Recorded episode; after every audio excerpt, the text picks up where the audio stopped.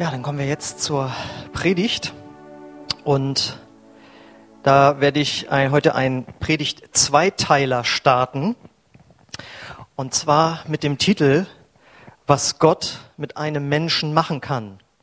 Punkt, Punkt, Punkt. Giganten der Kirchengeschichte. Ja. Warum denn sowas? Warum jetzt hier Geschichtsstunde? Also erstmal muss ich sagen, ich würde sagen, so buchmäßig hat mich in meinem christlichen Leben nichts mehr inspiriert nach der Bibel als äh, Biografien von Menschen, die Gott gebraucht hat.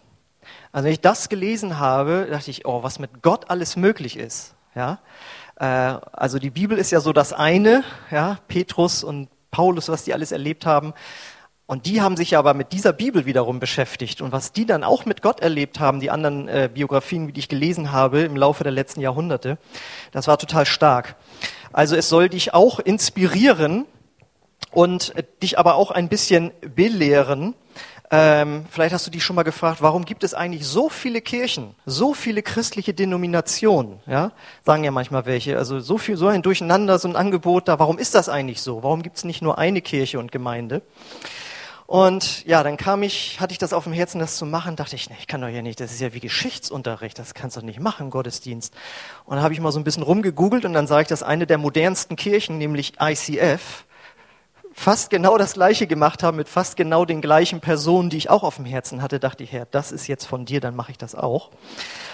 Und äh, heute fangen wir an und das wird eine Predigt Reihe sein oder die werde ich im Laufe der nächsten Jahre, wird die immer wieder kommen, weil es gibt so viele Personen, über die ihr was hören müsst. Und da ich so oft höre, ja, ich lese nicht so gern, äh, dachte ich mir, werde ich euch das dann einfach mal erzählen, was ich da alles gelesen habe. Und zwar geht's heute um John Wesley. Wer könnte auf Schlag sagen, wer John Wesley ist? Guck mal, seht ihr, wie wenig? Nochmal ganz hoch. Das sind ein, zwei, drei Hände. Guck mal, von fast über 100 Leuten. So wenige. Da seht ihr mal, wie nötig das ist. John Wesley ist der Begründer der methodistischen Kirche. Und der hat gemäß der Predigt von Jutta letzte Woche wirklich ein Leben ohne Ablenkung gelebt. Und was dabei rausgekommen ist, möchte ich euch gerne mal erzählen. Also wie ihr da schon seht, lebte er von 1703 bis 1791 und sah ungefähr so aus. Fotos hatten sie da noch nicht. Wie ihr ausrechnen könnt, ist er 88 Jahre alt äh, geworden. Und ähm, ein ehemaliger königlicher Berater sagte mal, John Wesley war der bedeutendste Mann des 18. Jahrhunderts in England. Keine Einzelperson übte jemals solch einen Einfluss auf die Menschen aus wie er. Gut, jetzt ist ja schon, wenn man schon so ein Foto sieht, ach man, ist das langweilig und Geschichte und das hat mich doch schon in der Schule nicht interessiert. Versuche ich euch Aufmerksamkeit mal ein bisschen so zu fesseln. Also in seinem 50-jährigen Dienst, ja, 50 Jahre hat er Gott aktiv äh, so gedient, hat er 400.000 Kilometer zurückgelegt. Das entspricht der zehnfachen Umrundung der Erde. 8.000 Kilometer pro Jahr mit dem Pferd. Mal das nächste Bild bitte. Da gibt es auch so in England Statuen von ihm. Also nochmal, 8000 Kilometer pro Jahr mit dem Pferd. 400.000 Kilometer äh, in seiner Dienstzeit. Jetzt weiter. Ich habe das mal ausgerechnet. Ich werde hier in zehn Jahren ungefähr, ja, wenn ich großzügig bin, 400 Predigten sonntags gehalten haben. Er hat in seinen 50 Jahren 40.000 Predigten gehalten. 5000 Predigten, Flugblätter, Schriften und Bücher aller Art veröffentlicht. Also das war ein, der wurde viel gelesen damals in der Zeit. Und äh, noch heute gibt es 800.000 methodistische Kirchenmitglieder in England und 70 Millionen weltweit. Alles durch sein Wirken und das seines Bruders Charles Wesley, der ist berühmt geworden für seine Lieder. Also Engländer kennen seine Lieder, wir jetzt hier nicht so. Ähm und er hat wirklich so viele Menschen zu Jesus geführt, dass er ganz England verändert hat und er hat neues Leben in die englische Volkskirche reingebracht. Die methodistische Kirche ist heute nicht mehr so erweckt, so möchte ich das mal ganz vorsichtig formulieren, Nur damit ihr einen kleinen Bezug habt zu heute, prominente heutige Mitglieder oder auch verstorben oder ehemals der methodistischen Kirche sind Hillary Clinton, George W. Bush, Michelle Obama und Nelson Mandela. Könnt ihr euch jetzt selbst so euren Reim draus machen, so, ja. Wir beschäftigen uns aber jetzt nicht mit der aktuellen Situation, sondern das, was äh, die methodistische Kirche damals bewegt hat, beziehungsweise also gemacht hat, beziehungsweise was er gemacht hat. Und jetzt müsst ihr genau zuhören. Äh, man sagt, dass nur durch sein Wirken etwas Ähnliches wie die französische Revolution in England verhindert wurde. Und wer findet, dass die französische Revolution was ganz Tolles war, soll sich nur mal daran erinnern, dass das Wort Terror, das wir heute kennen durch die ganzen Anschläge, kommt aus der französischen Revolution, weil die Revolutionsführer gesagt haben, nur durch Terror, durch Terror können wir diese Revolution aufrechterhalten. Und da wurde dann ja auch die Guillotine erfunden und dann ein nach dem anderen wurden die Leute da auf dem Marktplatz den Kopf kürzer gemacht. Und äh, das kam, weil eine revolutionäre Stimmung in Frankreich herrschte. Ihr wisst, Ludwig XIV., der in Saus und Braus gelebt hat und das Volk total verarmt, hatte nichts zu sagen und diese Wochen und diese Singe. Und dann kam eine Philosophie auf, die gesagt hat, wir können den Herrscher auch stürzen. Und am Anfang waren sie glücklich und dann hieß es nachher, die Revolution frisst ihre Kinder, als sie sich dann gegenseitig umgebracht haben. Also das war nicht nur schön, was da abgelaufen ist. Und man sagt eben, dass in England im Grunde genommen zu der gleichen Zeit eine ähnliche Stimmung herrschte. Aber weil John Wesley so viele Menschen zu Jesus geführt hat, haben sich so viele Menschen ihr Herzen verändert, dass sich die Stimmung in dem Land so verändert hat, dass das dann nicht äh, geschehen ist. Das war zu einer Zeit, als die Trunksucht so stark war, dass in jeder vierten Familie wurde Gin selbst äh, gebrannt und äh, Erwachsene Kinder waren schon betrunken, teilweise fielen Parlamentssitzungen aus, weil die Abgeordneten zu betrunken war, waren. Ähm, drei Viertel aller Kinder starben vor dem fünften Lebensjahr. Und äh, das Elend war teilweise so groß, dass die eigenen Eltern ihre Kinder verstümmelt haben, um äh, besser betteln zu können und so. Also es war eine angespannte Situation. Aber er und seine Anhänger haben es geschafft, auch seine Nachfolger dann, dass die Sklaverei als allererstes in England abgeschafft wurde. William Wilberforce, wer den Namen schon mal gehört hat, ja auch ein bekehrter Christ. Äh, ähm, John Wesley hat ihn da sehr stark unterstützt. Andere Methodisten haben dafür gesorgt, dass die Kinderarbeit in England abgeschafft wurde. Erste Methodisten äh, haben die ersten Gewerkschaften gegründet. Die Arbeiterbewegung äh, wurde dort gegründet, weil die in totalem Elend gelebt haben. Und die Methodisten haben sich auch für die Bildung der Menschen eingesetzt. Also ihr versteht das, ja? Also er hat ein ganzes Land verändert. Und seine Prediger waren es dann auch, die in die USA gegangen sind, die es da ja erst dann 1776 gab, ja, als nach der Unabhängigkeit. Und diese, seine methodistischen Prediger haben mit dazu beigetragen, dass die USA heute immer noch eine christliche Prägung haben. Die sind durchs ganze Land geritten und haben Jesus äh, verkündigt. Und man sagt, dass die methodistische Bewegung den Weg gebahnt hat für andere Erweckungsbewegungen über die Heilsarmee bis zur Pfingstbewegung, zu der wir ja als Gemeinde gehören. Ja, das hat alles mit seinen Ursprünge dort in der methodistischen Bewegung ausgelöst durch John Wesley. Und wenn man sowas liest, dann fragt man sich, das macht Gott mit einem Menschen. Ja, natürlich hatte der tausend Mitarbeiter, aber das fing im Grunde genommen in seinem Herzen an, gemeinsam mit seinem Bruder. Und das ist auch biblisch. Wir lesen in Apostelgeschichte 13, 22. Dann wandte sich Gott von ihm, nämlich König Saul, ab und er wählte David zum König über Israel, von dem er sagte, ich habe David, den Sohn Isais, gefunden. Ein Mann, der mir Freude macht. Bei allem, was er tat, wird er auf mich hören. Und das hat sich nie geändert. Gott ist auf der Suche nach Menschen, die sich ohne Ablenkung ihm ganz hingeben und seinen Willen tun. Das steht ja auch im Chroniker, er, alle, er schaut alle Landen, wo Herzen sind, die ungeteilt auf ihn ausgerichtet sind. Und den, so jemanden hat er eben auch in John Wesley gefunden. Der kommt aus einer, oder kam aus einer äh, anglikanischen Pfarrerfamilie. Das heißt, seine Vorfahren waren auch schon Pfarrer. Und, das ist auch wir sind Bücher mitgefüllt worden. Er wurde, er und seine Geschwister wurden sehr, sehr streng von ihrer Mutter Susanna erzogen. Glaube und Disziplin waren das Höchste dort im Haushalt. Es wurde nur leise geweint. Äh, man durfte nur an den Mahlzeiten essen und trinken.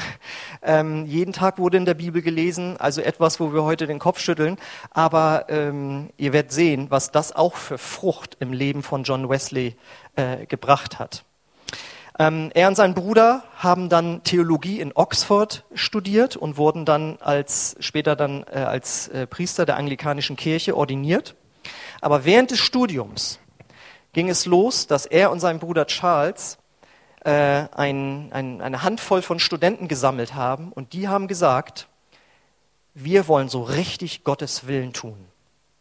Und dazu haben sie sich täglich vorgenommen, wir lesen drei Stunden äh, im Neuen Testament. Wir fasten zweimal wöchentlich. Wir besuchen die Gefangenen, die Kranken und die Armen und wir spenden alles, was wir nicht unbedingt brauchen zum Leben. So, und wenn jemand so sich Gott hingibt, gibt es sofort Gegenreaktion. Vielleicht denkst du auch so, oder? Das ist ein bisschen extrem. Und genauso haben die Mitstudenten gedacht.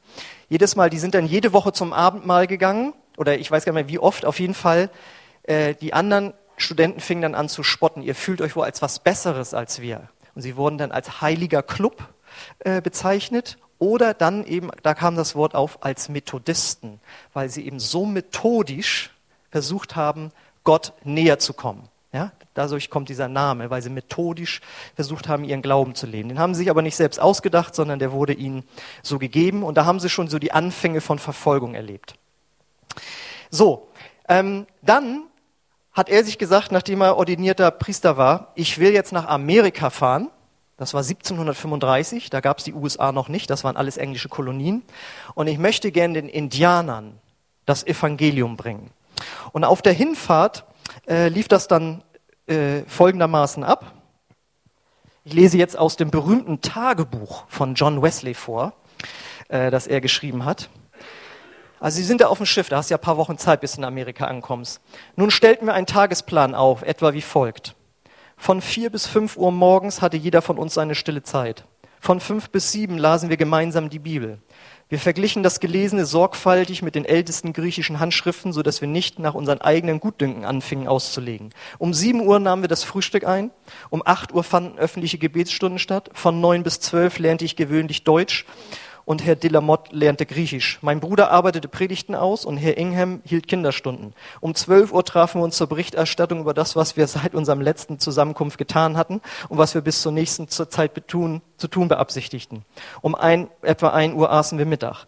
Nach dem Mittagessen bis etwa 16 Uhr lasen wir denen vor, die wir an Bord in unsere Obhut genommen hatten oder sprachen mit ihm. Um 4 Uhr fand die Abendandacht statt. Dort wurde die zweite Lektion erläutert oder die Kinder wurden vor versammelter Gemeinde im Katechismus unterrichtet. Von fünf bis sechs hatten wir wieder unsere private Gebetsstunde. Von sechs bis sieben las ich in unserer Kabine zweien oder dreien der Passagiere vor. 80 Engländer befanden sich an Bord und meine Kameraden taten dasselbe in ihren Kabinen. Um sieben Uhr nahm ich an einem deutschen Gottesdienst teil, während Herr Ingheng im Zwischendeck denen vorlas, die ein Verlangen danach hatten. Um acht Uhr abends trafen wir uns wieder, um unsere Gedanken auszutauschen, um uns auch gegenseitig zu ermahnen. Zwischen neun Uhr, zehn Uhr, zwischen neun und zehn Uhr gingen wir ins Bett. So äh, waren die da drauf. So, pass auf. Und jetzt gibt's aber ein Problem in seinem Leben. Obwohl er aus einem christlichen Elternhaus kam und von klein auf von Gott gehört hat, hatte er keine Heilsgewissheit. Das kam, weil du, zu der Zeit in England der Calvinismus herrschte. Das kommt, der kommt von Johannes Calvin. Und der hat gelehrt, die Menschen, wenn sie auf die Welt kommen, sind entweder vorherbestimmt und erwählt für den Himmel oder sie sind erwählt und vorherbestimmt für die Hölle. Da kannst du gar nichts dran machen. Du kannst höchstens rausfinden durch deinen eigenen Gottesdienstbesuch und wie du so dein Christsein lebst, ob du zu den Geretteten gehörst. Äh, deswegen ist dort auch, wo der Calvinismus hingekommen ist, äh, und davon sind wir in Deutschland auch geprägt, waren die Leute auch so fleißig. Weil wenn sie ganz viel gearbeitet haben und ganz viel passiert ist, war Segen da, das war für sie ein Zeichen, ich gehöre wohl zu denen, die wirklich so glauben, dass sie in den Himmel kommen werden. Ja? Das nennt man doppelte Prädestination. Prädestiniert für den Himmel oder prädestiniert für die Hölle. So. Und äh, das bedeutet natürlich, wenn du jetzt nicht den Eindruck hast, dass du zu den Geretteten gehörst, dass du permanent Angst hast natürlich, beziehungsweise die anderen wussten ja nun auch nicht so ganz, ob sie zu den Geretteten gehören. Also könnt ihr mal froh sein, wie ihr hier sitzen dürft, so ja. Und deswegen hatte das folgende Folgen dann. Als sie dann auf dem Schiff waren und dieses Programm durchgezogen haben, gab es natürlich auch mal tierische Stürme zwischendurch. Und dann sitzt er und er hat dann solche Angst gekriegt. Was passiert, wenn ich jetzt sterbe? Hab ich genug gemacht? Ja, ich habe mal in so einem Comic über ihn gelesen, wo er zu seinem Bruder sagt, als sie noch die Studenten waren mit diesem heiligen Club, wo er sagte, also zu uns kann der Herr nicht mehr sagen, ihr habt nicht die Kranken und die Armen und die Gefangenen besucht. Genau. Weiß nicht, ob ihr diese Bibelstellen schon mal gelesen habt und gefragt habt, oh, oh habe ich da genug gemacht? Ja, so war er drauf. Ähnlich wie Martin Luther vor seiner Wiedergeburt. Und ähm, und gleichzeitig hat er auf diesem Schiff Deutsche kennengelernt. Und das waren die sogenannten Herrnhuter. Das waren bekehrte, wiedergeborene Christen. Und die beobachtet er und sieht, ey, ich habe hier voll die Angst. Und die spielen da, also die machen seelenruhig weiter. Nicht mal die Kinder haben Angst. Und da schreibt er in seinem äh, Tagebuch Folgendes. Also er, seine Situation war so, wer mich kennt, sieht, dass ich ein Christ sein möchte. Deswegen sind meine Wege nicht wie die der anderen Menschen. Daher war ich, bin ich und werde ich eine Zielscheibe des Spottes, ein Sprichwort der Schande sein. Kommt nun aber plötzlich ein Sturm, so denke ich, wenn das Evangelium aber doch nicht wahr ist, dann bist du der törichtste unter allen Menschen. Denn wozu hast du dein Hab und Gut, deine Bequemlichkeit, deine Freunde, deinen Ruf, deine Heimat und dein Leben aufgegeben? Warum ziehst du dich die Welt? Ein Traum, eine geschickt ausgedachte Fabel. Oh, wer wird mich von dieser Todesfurcht befreien? Was soll ich tun? Wie kann ich hier entfliehen? Also es ist eine sehr unangenehme Situation, könnt ihr euch äh, ungefähr vorstellen. Und äh, dann kommt er mit diesen Deutschen ins Gespräch und dann spricht ein deutscher Pastor mit dem Namen Spangenberg, nicht Stangenberg, sondern Pastor Spangenberg, ein deutscher Pastor. Und er fragt ihn, er sagte, mein Bruder, zuerst muss ich dir ein paar Fragen stellen. Wissen Sie um das innere Zeugnis? Gibt der Geist Gottes Ihrem Geist die Gewissheit, dass Sie sein Kind sind? Ich war überrascht und wusste nicht, was ich antworten sollte. Er bemerkte es und fragte, kennen Sie Jesus Christus? Nach einer Pause entgegnete ich, ich weiß, dass er der Heiland der Welt ist. Das stimmt, sagte er, aber wissen Sie auch, dass er Sie gerettet hat? Ich erwiderte, ich hoffe doch, dass er gestorben ist, um mich zu erlösen. Versteht er? Ordinierter anglikanischer Priester. Ja? Vorher, also alles Neue Testament drei Stunden am Tag lesen, das war alles schon gelaufen. Ja? Dann fragte er nur noch, kennen Sie sich selbst? Ich sagte, doch, gewiss. Ich fürchte, es waren nur leere Worte. Das war seine Situation. Und dann kommt er nach zwei Jahren aus Amerika wieder zurück. Es war alles nur anstrengend. Kein Indianer hat sich bekehrt. Ist ja auch klar, wenn man selbst noch nicht bekehrt ist, wird schwierig, da was zu predigen und so. Und er kommt wieder zurück und ist nicht gut drauf. Und dann wird er eingeladen, äh, in, einer, in einem Treffen wird jemand aus Martin Luthers Vorwort zum Römerbrief vorlesen. Und dann sagt er, er hört, was Martin Luther über die Erlösung allein aus Gnade und Glauben sagt. Und am 24. Mai 1738 gegen 20.45 Uhr, das ist ähnlich wie bei mir, 27. Mai 1994 äh, allerdings, also zwei Jahrhunderte später, äh, sagt er, da wurde mir auf einmal warm ums Herz. Und auf einmal kam der, der Glaube, der zum ewigen Leben führt, der Heilsgewissheit bringt in sein Herz, wie wir ja auch in Römer 5, Vers 1 lesen. Da wir nun durch den Glauben von Gott für gerecht erklärt worden sind, haben wir Frieden mit Gott durch das, was Jesus, unser Herr, für uns tat. Und er merkte auf einmal, ich muss nicht mich anstrengen, um erlöst zu sein, sondern ich muss nur glauben, dass ich erlöst bin, wenn ich mich wirklich bekehrt habe, wenn ich mein Leben ihm gegeben habe. Und das, er hat ja versucht, gottgemäß zu leben, aber er hat nicht angenommen, dass das ausreicht, dass er glaubt, ohne seine Werke. Und das hat er dann auf einmal verstanden. Und vorher war das so gewesen. Er hatte sich jeden Samstagabend hingesetzt und sich selbst geprüft. Wie habe ich gedacht? Wie habe ich geredet? Wie habe ich gehandelt? Ja? Und das fiel dann auf einmal weg. Auf einmal sagt er, kam die Freude durch, sein Humor kam durch, er hatte Frieden im Herzen und das war sein Durchbruch, im Grunde genommen genau wie Martin Luther. Und da kannst du dich mal freuen. Also er sagt dann, und dann hat er das so empfunden, und dann kam sofort der Teufel und sagte, ja, und wo sind jetzt deine guten Werke? Wo ist jetzt der Friede? Versteht ihr, das, was für uns so teilweise normal ist, so zu glauben, das war damals nicht normal. Das war ein Durchbruch, so zu glauben. Okay, und dann ist das Starke, das habe ich so auch nicht äh, gewusst, dass er nach seiner Bekehrung, genau wie wir das auch in der Pfingstbewegung lehren, eine Geistestaufe erlebt hat. Und zwar, äh, wenn du jetzt halt eben die heute die methodistische Kirche angucken würdest, aber ähm, er hat das äh, so beschrieben in seinem, in seinem Tagebuch, lese ich auch mal vor. Da heißt es, Montag, den 1. Januar 1739. Die Herren Hall, Kinchin, Ingham, White, Whitfield, Hutchins sowie mein Bruder Charles und andere 60 Brüder waren bei unserem Liebesmahl in, in Fetter Lane anwesend. Gegen drei Uhr morgens, während wir beteten, kam die Kraft Gottes plötzlich mit solch einer Macht über uns, dass viele vor Freude laut weinten und andere zu Boden fielen. Sobald aber die Furcht und das Erstaunen über die so spürbare Gegenwart Gottes nachgelassen hatten, brach es aus uns heraus. Wir preisen dich, o oh Gott, wir erkennen an, dass du der Herr bist. Ja, also eine richtige pfingstlich-charismatische äh, Erfahrung gemacht, allerdings ohne das Zungenreden, weil das war zu der Zeit auch vollkommen vergessen und verloren in der Kirche. Das ist dann erst durch die Pfingstbewegung um 1905 neu entdeckt worden. Aber es war für mich interessant zu lesen, dass er äh, so eine Erfahrung gemacht hat. Ähm, und dann ging eben das los, was Sören Kierkegaard, ein berühmter dänischer christlicher Philosoph, mal gesagt hat. Wo einer Christ werden soll, muss Unruhe sein. Wo einer Christ geworden ist, wird Unruhe sein. Christentum ist Brandstiftung. Weil jetzt fing John Wesley nämlich an, seine anerzogene Disziplin mit dieser Heilsgewissheit zu verbinden. Und dann hat er angefangen zu predigen in Vollmacht. Kehrt um zu Gott, lasst euch erretten allein durch den Glauben, aber dann lebt auch ein heiliges Leben für ihn. Und er hat sehr direkt gepredigt. Seine Meinung war, unter Heiligkeit versteht der Methodist Heiligkeit des Herzens und des Lebens. Es ist Unsinn, wenn eine Frau sich schon für tugendhaft hält, nur weil sie keine Hure ist, oder ein Mann für ehrlich, bloß weil er nicht stiehlt. Ja, also er war äh, sehr straight. So.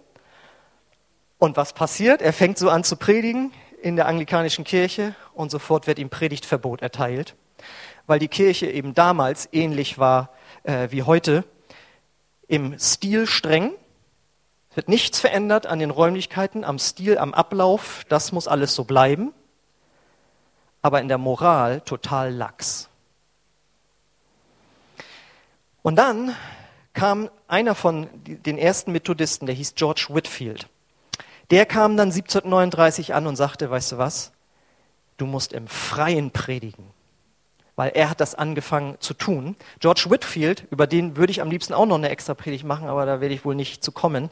George Whitfield hat nachher in Amerika das war so ein richtig dramatischer Prediger. Der konnte, der hat im Freien, der hat so dramatisch gepredigt, dass die Leute angefangen haben zu schreien während der Predigt: Gott erlöse uns von unseren Sünden. Ja, äh, bei einer Predigt soll es wohl gewesen sein, da hat er erklärt, wie ein Mensch ohne Gott verloren geht, anhand eines Beispiels eines Blinden, der an einem Abgrund äh, längs taumelt. Und das hat er so dramatisch erzählt, dass ein Adeliger in der ersten Reihe aufsprang, mein Gott, er stürzt! Versteht ihr? Wie damals beim Kasperle-Theater, weißt du, wo du so, äh, so, weißt du, so, ja? Und der hat gesagt, du musst draußen predigen. Und das gab es damals nicht. In England oder überall wurde im also wurde drinnen gepredigt, weil das war doch das heilige Wort Gottes, dass man nicht den, die Perlen vor die Säue werfen soll. Und er dachte zu, am Anfang, das ist ja fast noch noch größere Sünde, draußen das Wort Gottes zu verkündigen, ja. Aber als er da überall Verbot bekommen hat, hat er das angefangen. Er hat angefangen, draußen zu predigen. Und äh, das wurden dann sehr schnell, fast jeden Tag, mehrere tausend Leute. Das ist jetzt mal so ein, das ist ein berühmtes äh, äh, Foto ja nicht. Ja? Da sind jetzt auch nicht gerade Tausende, aber er ist halt äh, überall rumgeritten, hat sich auf den Marktplatz gestellt und äh, dann ging's los. Und da möchte ich euch jetzt mal ähm, aus seiner, wie gesagt, seiner, ähm, seinem Tagebuch äh, vorlesen, damit ihr euch mal vorstellen könnt, wie das abgegangen ist. In Moorfields sprach ich zu ungefähr 10.000 Menschen. Was sie tun müssten, um errettet zu werden. Gegen 17 Uhr ging ich mit meiner Mutter nach Kennington. Wir nahmen an, dass dort etwa 20.000 Menschen anwesend war. Wiederum sprach ich ganz bestimmt von dem Fundament aller unserer Hoffnung. Glaube an den Herrn Jesus Christus, so wirst du errettet werden. Von Kennington ging es nach Lambeth. Das Haus war überfüllt. Die restlichen Leute standen im Garten. Ihre große Aufmerksamkeit ließ mich hoffen, dass sie keine vergesslichen Hörer sein werden. Sonntag. In Moorfields predigte ich zu circa 10.000 Menschen und in Kennington, denke ich, waren es beinahe 20.000. Ich sprach über die Worte einiger besonnener Juden an Paulus. Doch wir wollen von dir hören, was du denkst, denn von dieser Sekte ist uns kundgemacht, dass ihr wart an allen, dass ihr an allen Ecken widerstanden werdet. An beiden Orten erklärte ich den wahren Unterschied zwischen dem, was im allgemeinen Christentum genannt wird und dem, was echtes Christentum ist, dem nun unter dem neuen Namen Methodismus überall widersprochen wird. Ein anderer Sonntag. Mit großer Freudigkeit erklärte ich Zehntausenden in Moorfields den Bibelvers, denn das Reich Gottes besteht nicht aus Essen und Trinken, sondern Gerechtigkeit und Friede und Freude im Heiligen Geist. In Kennington sprach ich zu fast 20.000 Zuhörern eindringlich über die große Wahrheit, eines aber ist Not. Von da aus ging es nach Lambeth und ich zeigte den Menschen anhand der Bibel, dass wer aus Gott geboren ist, der tut keine Sünde.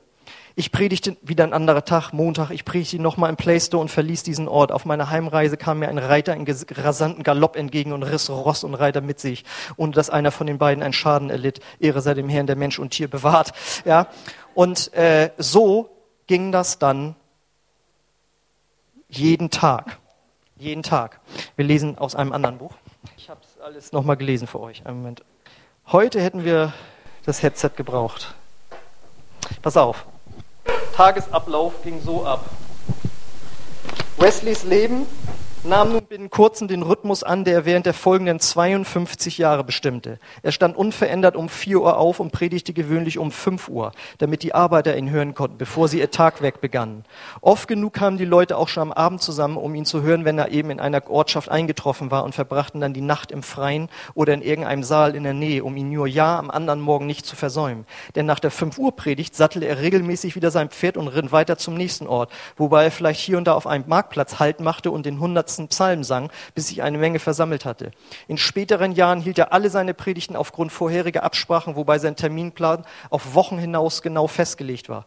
Oft lief er, wenn an einem Oft lief, wenn an einem Dorf oder in einer Landschaft erschien, die gesamte Bevölkerung zusammen, um ihn zu hören. Er war doch die einzige Berühmtheit, die jemals zu ihnen kam.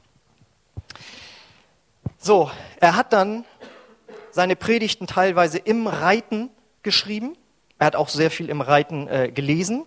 Er meint, abgestürzt bin ich nur, wenn ich die Hand an, der Zügel hat, an den Zügeln hatte. Er ist auch viermal äh, ganz gefährlich gestürzt. Ab 60 hat dann eine reiche Frau ihm eine Kutsche gekauft, weil sie sagt, das ist doch jetzt, kannst du doch nicht mehr, ab so weiter, ja. Aber er ist ja dann noch, äh, bis zum 80. Lebensjahr ist er ja weiter geritten. In seiner Kutsche war eine Bibliothek eingebaut, damit er die Zeit immer sinnvoll nutzen konnte. Und ähm, er war so hingegeben, dass Menschen zu Jesus kommen. Das ist folgende Geschichte, fand ich gut, die müsst ihr hören.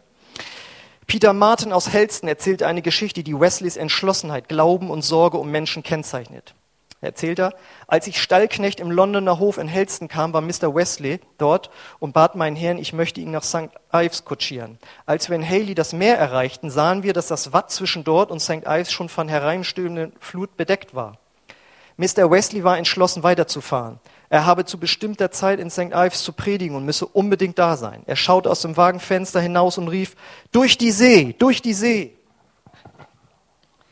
In einem Augenblick schossen wir in die Wellen und sofort brandete überall das Wasser um uns hoch. Die Pferde schwammen und immer wieder versanken die Räder in tiefen Löchern im Sand. Ich erwartete jeden Augenblick unterzugehen, aber da hörte ich Mr. Wesleys Stimme und sah, wie das Salzwasser von seinen langen weißen Haaren tropfte. Wie heißt du, Kutscher? fragte er ruhig. Ich antwortete, Peter. Peter, sagte er, Peter, fürchte ich nicht, du wirst nicht versinken. Genau, und dann äh, kommen sie an und er predigt genau, wie er sich angemeldet hatte. Die Gegenwehr ließ dann natürlich nicht äh, lange auf sich warten. Also das verbreitet sich da dann ja überall. Da kommt schon wieder John Wesley und einerseits wollten die Leute ihn hören, weil das irgendwie was was Cooles, was Spannendes irgendwie war. Aber die Leute merkten ja, er predigte, dass sie ihr Leben verändern sollen, indem sie Jesus annehmen. Und das kam genau wie heute nicht überall gut an. Äh, die Leute sind dann richtig äh, gegen ihn vorgegangen. Es wurde dann richtig gewalttätig. Während der ersten drei Jahrzehnte der Erweckung 30 Jahre, dauerte die gewalttätige Behinderung durch den Pöbel mehr oder weniger an. Unzählige Male wurden die Versammlung Wesleys und seiner Freunde angegriffen, von Banden, bewaffnet mit Prügeln, Peitschen, Ziegelsteinen, Stinkbomben, Feuerbränden und faulen Eiern. Manchmal wurden Bullen durch die zuhörenden Menschen getrieben oder Berittene traten sie nieder. Manchmal versuchten die Störenfriede auch nur die Stimme des Predigers mit dem Lärm von Glocken, Trommeln, leeren Festern und Jagdhörnern zu, über, zu übertönen. Und da in seinem Tagebuch kommt das so oft vor, äh, wo Leute eben ausrasten, voller Wut ankommen und Gott ihn übernatürlich bewahrt, wie wir das ja auch von Jesus lesen. Ne? Da hieß es da, umringten sie ihn und er ging einfach durch sie hindurch. Sie wollten ihn vom Berg runterstürzen, aber er ging einfach durch sie hindurch. Und John Wesley hat das auch erlebt. Die wollten ihn erschlagen. Und der eine holt aus und sagt, was für ein schönes weiches Haar er hat. Ja? Oder er geht raus und was wollt ihr von mir? Was habe ich euch getan? Und dann überzeugt er sie in so kurzer Zeit, dass sie sagen, wir werden dir nichts tun, wir werden dich beschützen. Während die hintere Menge ihn immer noch totschlagen wollte, ja. Äh, und dann wurde er gezählt, wir bringen dich zum Richter. Und dann war es schon Nacht und der Richter schickt seinen Sohn aus, was ist los? Ja, wir haben John Wesley hier, geht schlafen, ich penne auch schon und so. Ja, dann, okay, dann zum nächsten Richter, ja. Und immer die ganzen Pfarrer der anglikanischen Kirche gegen sich gehabt. Also die Verfolgung kam da, genau wie damals bei Jesus durch die religiösen Leute auch ganz stark. Ja. Die haben nämlich den Mob angestachelt. Ihr seid schon Christen genug. Ihr müsst nicht so anders leben, wie John Wesley das sagt. Ihr seid Christen genug, wenn ihr hier bei uns Mitglied seid.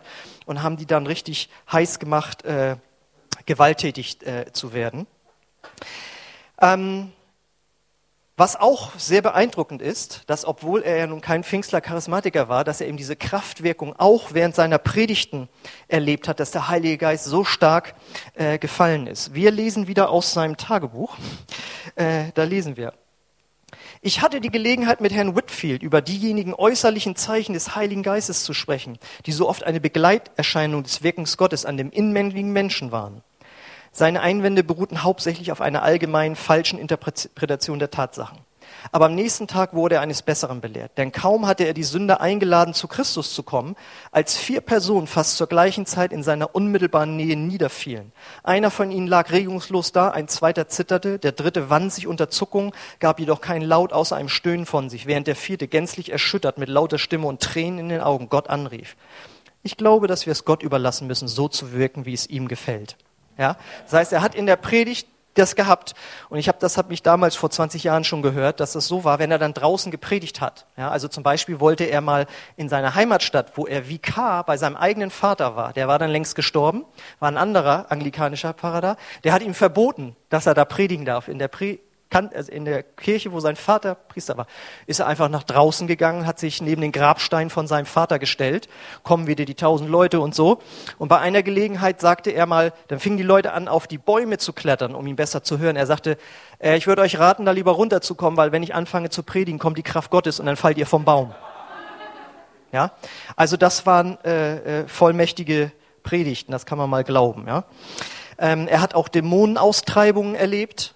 Ja, wo, wo äh, eine dämonisch gebundene Frau in ihrem Zimmer rief, da kommt er angeritten, da kommt er angeritten. Und John Wesley war erst fünf, war noch fünf Kilometer weg. Ja? Und sie sind dann gekommen und haben um Befreiung gebetet äh, für diese Frau. Also er hat auch wirklich übernatürliche Dinge erlebt, auch bis hin zu persönlichen Heilungen, weil er so äh, vom Pferd gefallen war und sonst was und Gott hat ihn geheilt. Also das war wirklich machtvoll und wo er hinkam, veränderte sich irgendwie alles. Ja? Und jetzt kommt aber das Besondere an ihm, wie er sagt, das ist eine Begabung, die Gott mir gegeben hat. Äh, wir müssen uns um die Menschen kümmern, wenn sie Christen geworden sind. Da sagt er nämlich, John Wesleys Sorge war für den, für den Einzelnen war auch der Grund dafür, dass er überall, wo er hinkam, Gemeinschaften gründete. Also das würde man im weitesten Sinne, sind das heute unsere Kleingruppen. Und da sagt er, predigen wie ein Apostel aber dann die Erweckten nicht zusammenzuführen und sie in die Wege Gottes einzuüben, ist nichts als Kinder zu Zeugen für den Mörder. Wie viel nun ist in diesen 20 Jahren in Pembrokeshire geschehen, schon gepredigt worden, aber keine regelmäßigen Zusammenkünfte, keine Zucht, keine Ordnung oder Verbindung untereinander. Und das Ergebnis ist, dass neun von zehn, die einmal erweckt waren, heute tiefer schlafen als ehedem. Ja? Und da war er einer der ersten, der gesagt hat, das müssen wir hier neu organisieren. Und das war im Grunde genommen der Beginn dann schon von einer neuen Kirche, die er nie gewollt hat. Er hat immer gesagt, geht in die anglikanische Kirche, hört euch da die Predigten an, macht und alles. Aber als er sah, dass sich die Leute auch nicht kümmerten, die anderen Pfarrer, hat er gesagt, muss ich was machen und hat eben diese Gesellschaften oder Kleingruppen gegründet.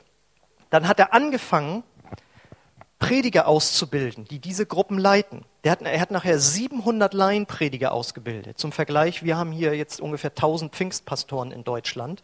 Ähm, er hat 700 Laienprediger in England und 350 in den USA ausgebildet. Eine Bedingung war, das hat mich damals sehr herausgefordert, wenn jemand von ihm zum methodistischen Prediger ordiniert werden soll, wollte, dann musste er sich festlegen, zweimal die Woche bis 16 Uhr zu fasten.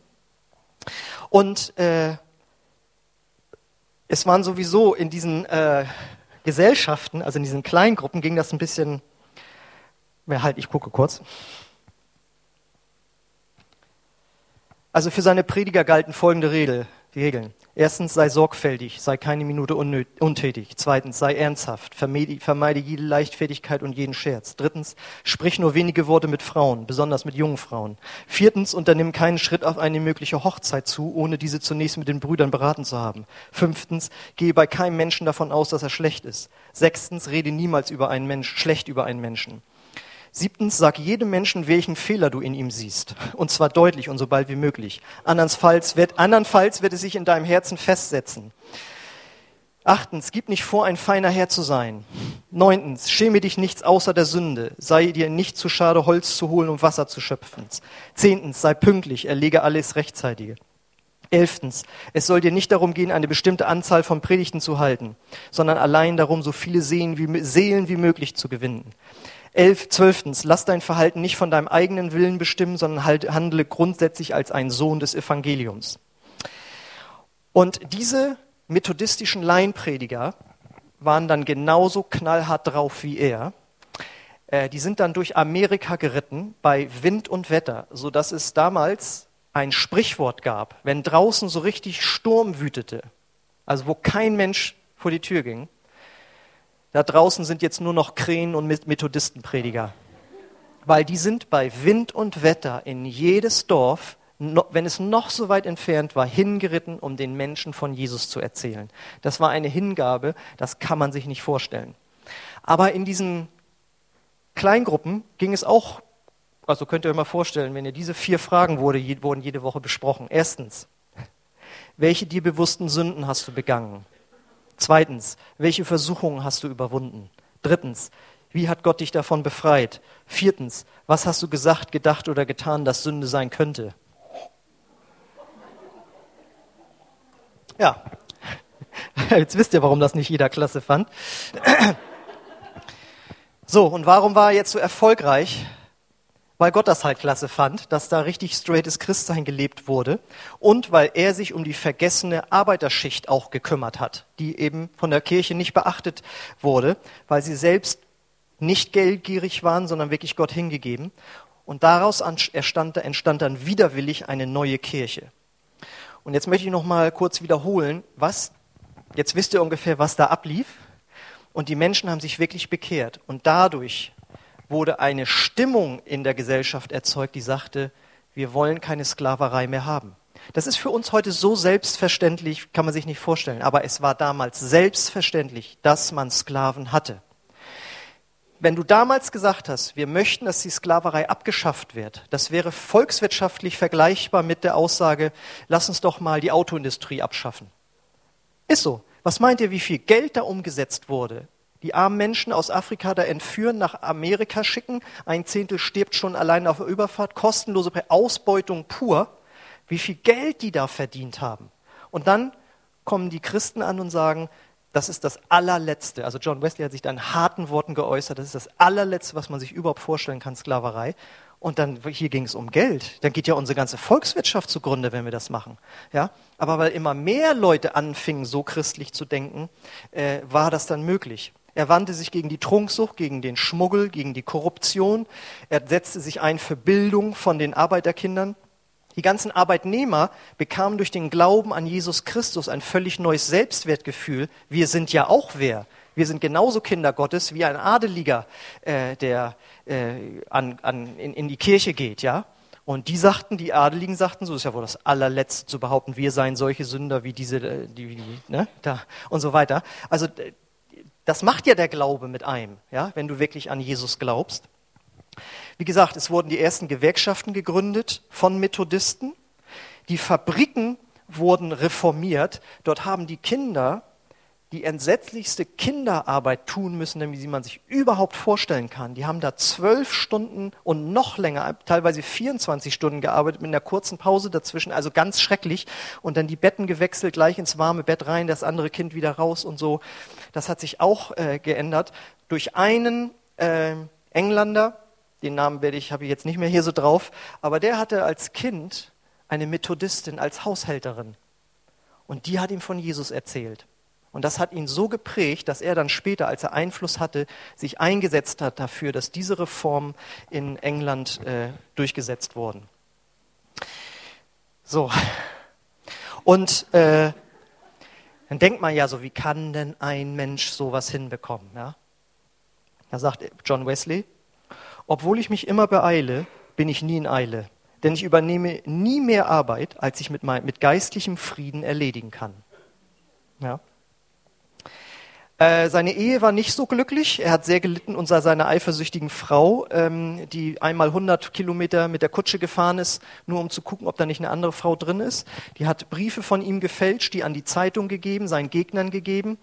Und darauf angesprochen sagte er, ja, also wenn sie ein besserer Kamerad gewesen wäre, dann hätte ich mich ja nicht so bemüht, ihr so zu gefallen. Also er versucht dann noch was Gutes rauszuziehen, äh, dass ihn das dann verbessert hätte, dieses Verhalten. Und seine letzten Worte auf dem Sterbebett waren, das Beste ist, Gott ist mit uns. Gut, ne? So, und jetzt seid ihr ja so interessiert auf einmal geworden. Also äh, ich würde euch mal sehr empfehlen, davon haben wir mehrere Bücher auch in unserer äh, Bücherei, das heißt äh, Gottes Generäle. John Wesley befindet sich in Teil 3. Das ist also eine super Zusammenfassung seines Lebens. Die anderen Bücher, das ist vielleicht ein bisschen viel, aber dass ihr müsst sowas gelesen haben, weil man gar nicht versteht, was, was Christentum bewirken kann. Ja, einige, und ich auch, ich schlucke da auch bei diesen Regeln, versteht ihr? Ja, und denke, oh, das ist ja krass und hart und so. Und ich will auch gar nicht, dass wir jetzt so in diese Richtung gehen, aber man muss sich mal überlegen, also äh, kann das vielleicht auch ein Grund sein, warum wir Christen in Deutschland nicht so viel bewegen? Weil wir so mit dem Strom schwimmen, äh, das haben die nicht mitgemacht. Denen war alles egal. Ja? Hauptsache, Jesus wurde gepredigt und Veränderung wurde gebracht. Was können wir jetzt von ihm lernen? Erstens, Widerstand gegen das Evangelium ist völlig normal. Das heißt, wenn in deiner Familie, in der Schule, im Studium, sonst wie die Leute über dich lächeln und verspotten und so, sag dir, das haben sie bei John Wesley auch gemacht, der heilige Club, das sind ja Methodisten, ja, so methodisch das da zu machen, bis hin nachher bei den Predigten zu der Gewalt, die angewendet wurde. Aber wären die damals eingeknickt, hätten sie nicht ganz Großbritannien erreicht, aber sie haben da durchgezogen. Dann das nächste, was wir lernen, ist, Gott segnet immer, wenn wir uns danach ausstrecken, dass Menschen zu Jesus geführt haben werden. Und, und jetzt kommt's, Gott segnet Hingabe und Disziplin weil das hätte er nicht bewältigen können, wenn er nicht von klein auf ein so diszipliniertes Leben gelernt hätte. Das darf man heutzutage nicht mehr sagen, so, aber das ist einfach so. Das, sein Leben hat das bewiesen.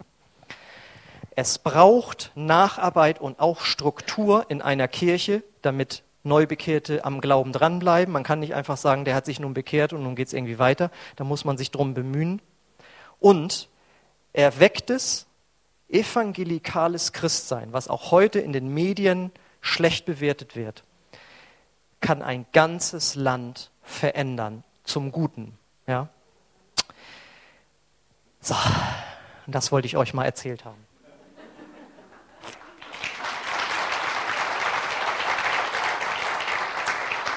Es ist lange her, dass ich mich auf eine Predigt so lange vorbereiten musste. Die ganzen Bücher durchlesen, oh, gut, aber das war, war es wert.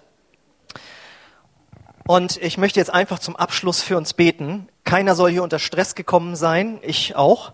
Äh, aber wir sollen uns herausfordern lassen, was Gott mit einem Menschen machen kann. Und Gott kann auch mit dir noch mehr machen, wenn du dich ihm vollkommen hingibst. Und das geht dann auch an unsere Bequemlichkeit. Aber wenn du Zeit mit Gott verbringst, dich traust, Dinge für ihn zu tun, dann werden immer Dinge in deinem Leben geschehen. Und nicht jeder von uns ist berufen, einen so riesigen Dienst wie John äh, Wesley zu tun. Aber in unserem Umfeld werden die gleichen Prinzipien Großes bewirken. Amen. Amen. Okay, lass uns aufstehen. Ich möchte jetzt noch für uns beten. Vater im Himmel, ich danke dir für dieses Leben von John Wesley. Ich danke dir, äh, dafür, dass wir daraus etwas rausziehen dürfen für heute, Herr. Welche Kraft im Evangelium drinsteckt und wie viel du tun kannst mit einem dir völlig hingegebenen Herzen. Und ich bete hier für jeden Einzelnen, dass er seinen Schritt erkennt, wo er sich ablenken lässt, wo Dinge in sein Leben reingekommen sind, die verhindern können, dass du stärker wirken kannst. Herr, ich bete für uns als Gemeinde, dass wir uns würdig erweisen, Menschen gegenüber, die zu dir gekommen sind, dass wir uns um sie kümmern, auch wenn es nicht mit solchen krassen Regeln ist wie da, aber wir wollen uns kümmern und wirklich äh, eine Kirche sein, die Menschen erreicht und in Heiligkeit hineinführt. Herr, ich preise dich darüber, dass du einen Plan hast für uns und für jeden Einzelnen und dass zu diesem Plan gehört, dass wir uns inspirieren lassen von Menschen, die vor uns gelebt haben, wie zum Beispiel John Wesley.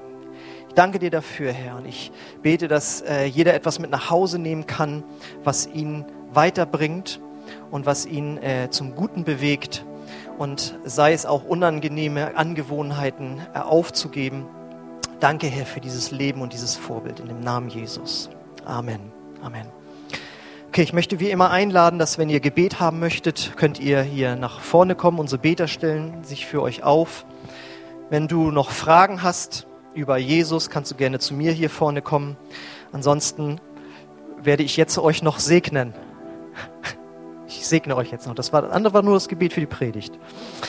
Danke, Vater, für diesen Gottesdienst und die Gnade unseres Herrn Jesus Christus und die Liebe Gottes und die Gemeinschaft des Heiligen Geistes sei mit euch allen. Amen. Amen. Bis nächsten Sonntag, Teil 2.